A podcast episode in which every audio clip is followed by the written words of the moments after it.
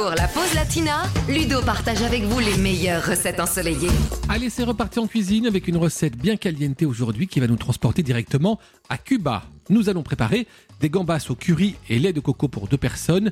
Idéal donc pour un petit dîner en amoureux avant d'entamer pourquoi pas quelques pas de salsa endiablée. Alors les ingrédients donc pour deux personnes, une vingtaine de gambas fraîches et crues, 400 ml de lait de coco, une gousse d'ail, un piment de cayenne, une cuillère à soupe de curry, 5 centilitres de rhum, 250 g de riz basmati, de l'huile, du sel et du poivre. Pour commencer, nous allons décortiquer les gambas en ne laissant que l'extrémité de la queue pour faciliter bien sûr la dégustation.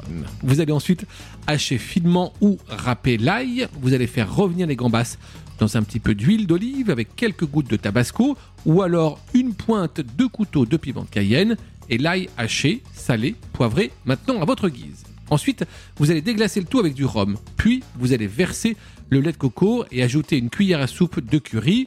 Vous rectifiez bien sûr l'assaisonnement si besoin et vous laissez réduire la sauce à petit feu jusqu'à ce qu'elle vienne napper la cuillère. Pendant ce temps-là, vous pouvez préparer votre riz, un bon riz créole par exemple pour l'accompagnement, et pour l'ambiance musicale de votre dîner qui dit Cuba dit salsa, et qui dit salsa dit Celia, Celia Cruz bien sûr.